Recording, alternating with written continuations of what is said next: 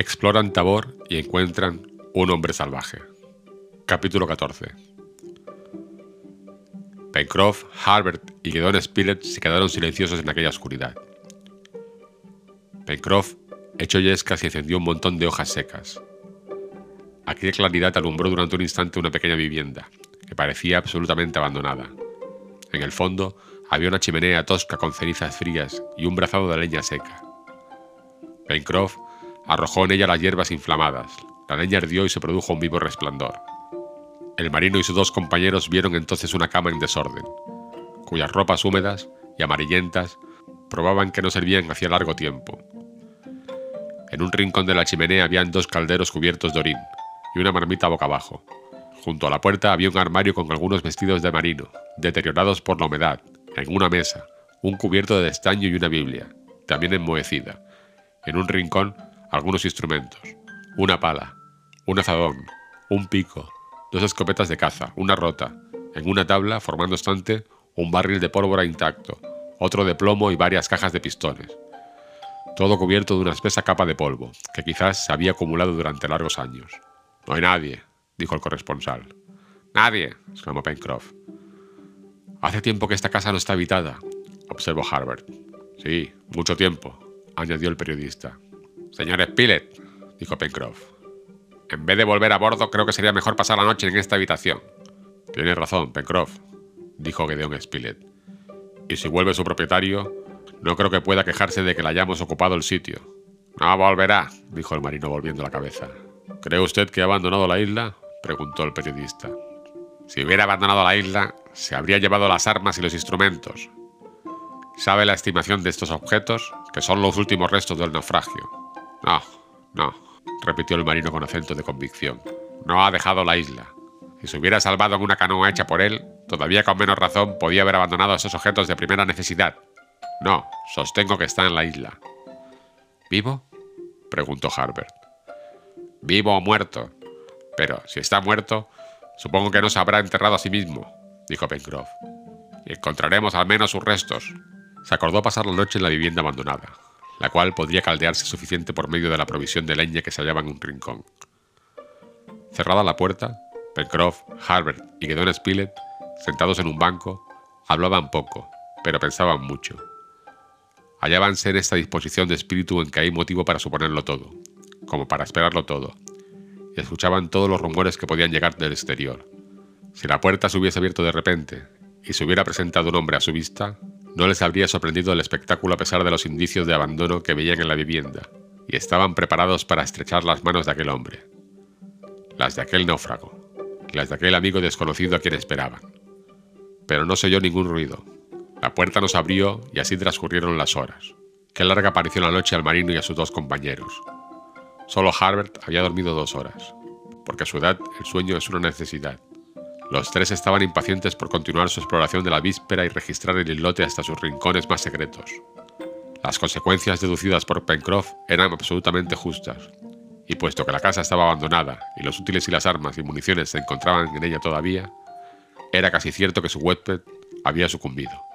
Convenía buscar sus restos y darle sepultura cristiana. Amaneció. Pencroff y sus dos compañeros procedieron inmediatamente al examen de la vivienda. Estaba edificada en una posición escogida con mucho acierto, a espaldas de una pequeña colina, abrigada por cinco o seis magníficos árboles. El hacha de los constructores había arreglado una ancha glorieta, que permitía a las miradas extenderse hasta el mar. Un pequeño prado rodeado por una empalizada medio arruinada conducía a la playa, a la izquierda de la cual se hallaba la desembocadura del arroyo.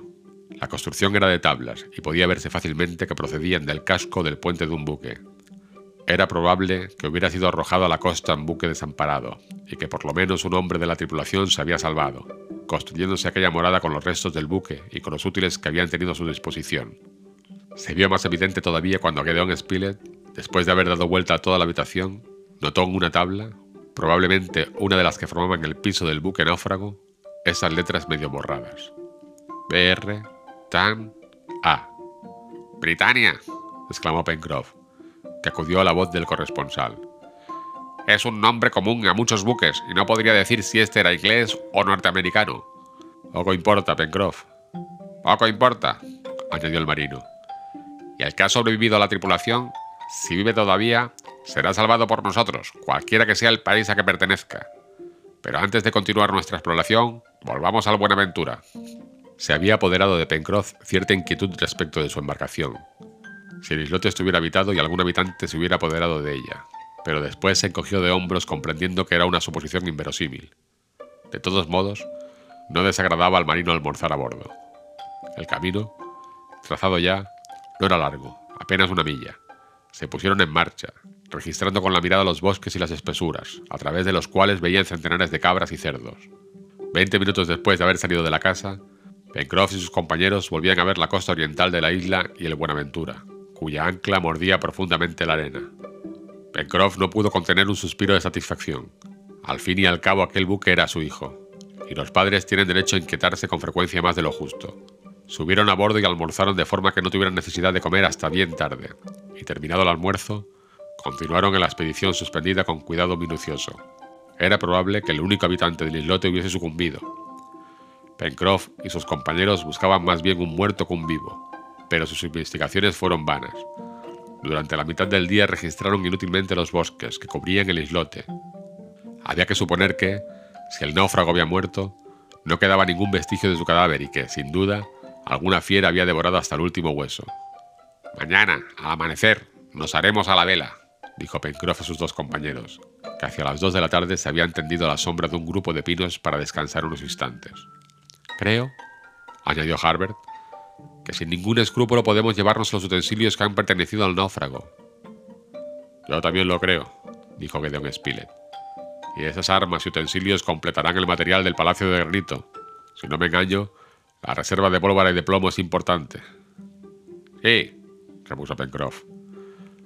Pero no nos olvidemos de cazar dos parejas de esos cerdos, que no hay en la isla Lincoln. Y tampoco debemos olvidar una colección de simientes, que nos darán todas las legumbres del antiguo y nuevo continente.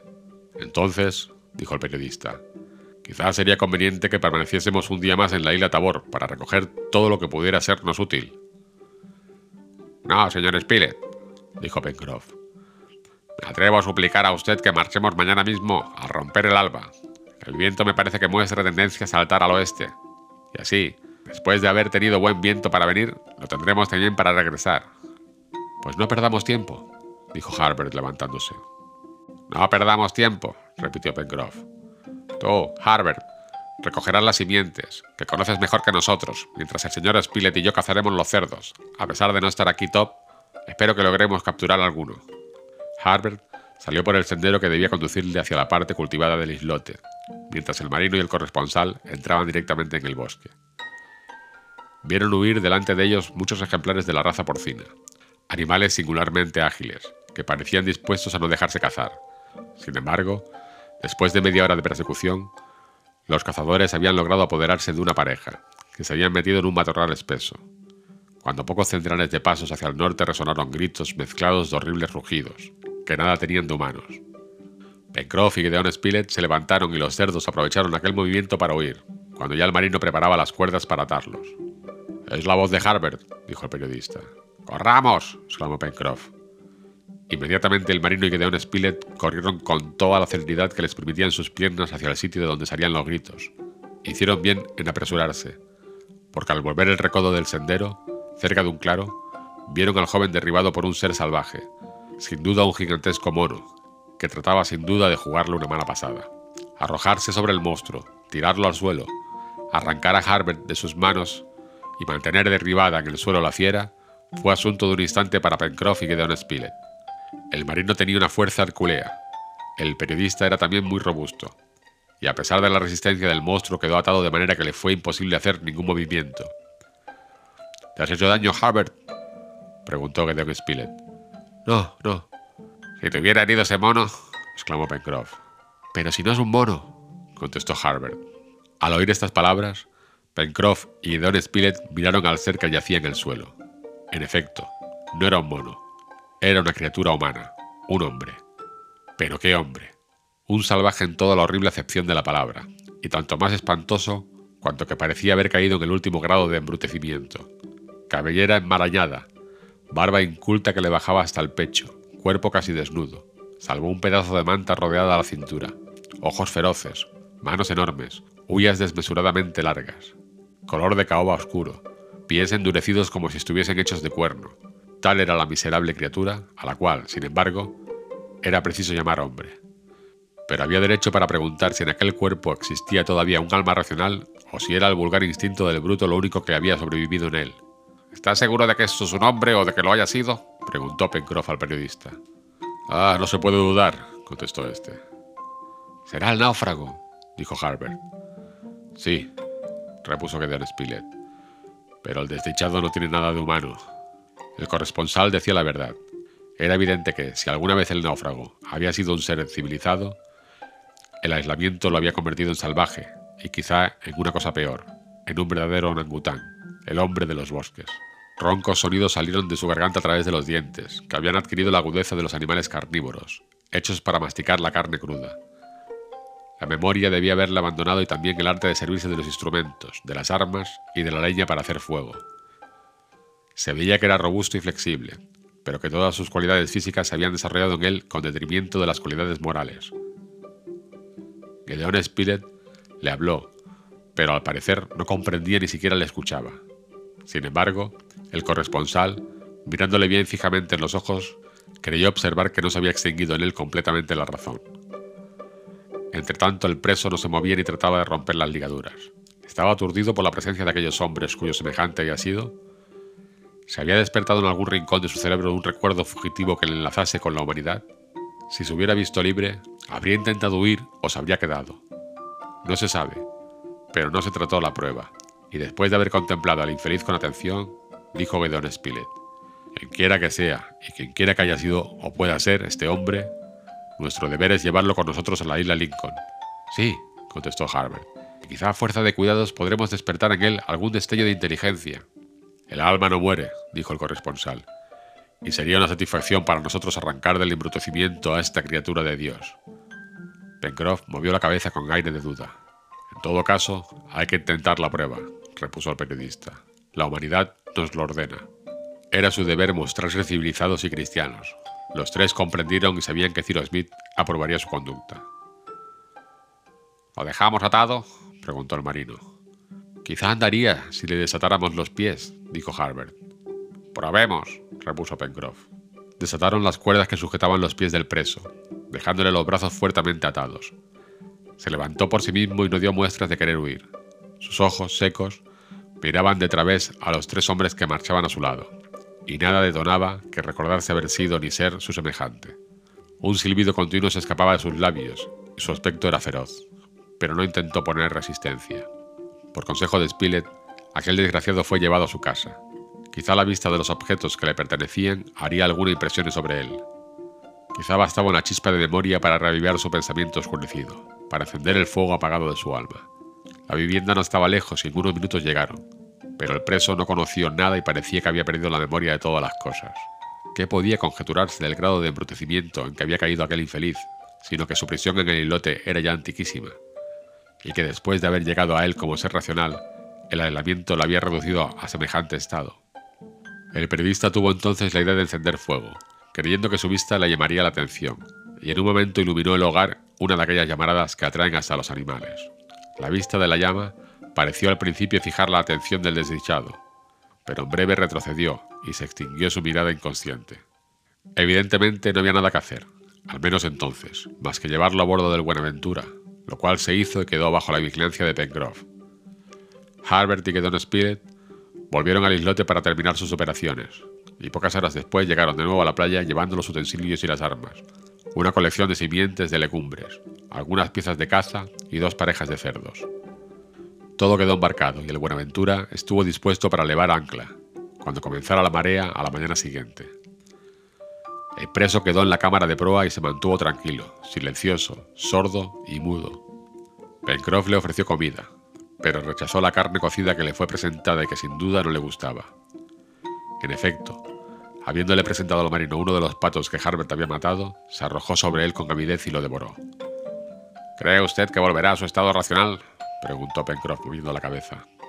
Quizá, contestó el corresponsal. No es imposible que nuestros cuidados lleguen a ejercer sobre él una saludable reacción, porque si el aislamiento le ha puesto en este estado, no volverá a estar solo. Hace sin duda mucho tiempo que el pobre hombre se encuentra en esta situación, dijo Harbert. Es posible, añadió Gedeon Spilett. ¿Qué edad tendrá? preguntó el joven. Es difícil calcular, repuso el periodista, porque es imposible ver bajo la espesa barba que le cubre la cara. Pero no es joven, y supongo que debe tener por lo menos 50 años. ¿Ha observado, señor Spilett, cuán profundamente hundidos tiene los ojos? preguntó el joven. Sí, Harbert, pero son más humanos de lo que podía creerse por el aspecto de su persona. En fin, veremos, dijo Pencroff. Tengo curiosidad de saber el juicio que dará el señor Smith sobre nuestro salvaje. Veníamos a buscar una nueva criatura humana y nos llevamos a un monstruo. En fin, uno hace todo lo que puede. Así pasó la noche, y si el prisionero durmió o no, nadie lo sabe. Pero en todo caso, aunque le quitaron las ataduras, no se movió. Era como esas fieras que quedaban aturdidas en los primeros momentos de su captura y se enfurecen después. Al despuntar el día, que era el 15 de octubre, se produjo el cambio de tiempo previsto por Pencroff. El viento soplaba del noroeste y favorecía el regreso del Buenaventura, pero al mismo tiempo refrescaba y debía hacer más difícil la navegación. A las 5 de la mañana se elevó el ancla. Pencroff tomó un rizo en su vela mayor y puso la proa al este-nordeste, para cinglar directamente hacia la isla Lincoln. El primer día de la travesía no ocurrió ningún incidente.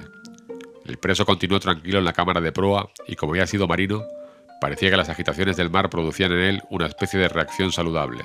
¿Recordaba alguna cosa de su antiguo oficio? En todo caso parecía tranquilo y admirado, más bien que abatido. Al día siguiente, 16 de octubre, el viento refrescó muchísimo, subiendo aún más al norte, y por consiguiente en una dirección menos favorable a la marcha del Buenaventura, que saltaba sobre las olas. Pencroff llegó a tener que aguantar todo lo posible y aunque no decía nada, comenzó a alarmarse por el estado del mar que se rompía con estrépito y formando espuma sobre la proa de la embarcación. Ciertamente, si el viento no cambiaba, tardarían en llegar a la isla Lincoln mucho más del que habían empleado para ir a Tabor.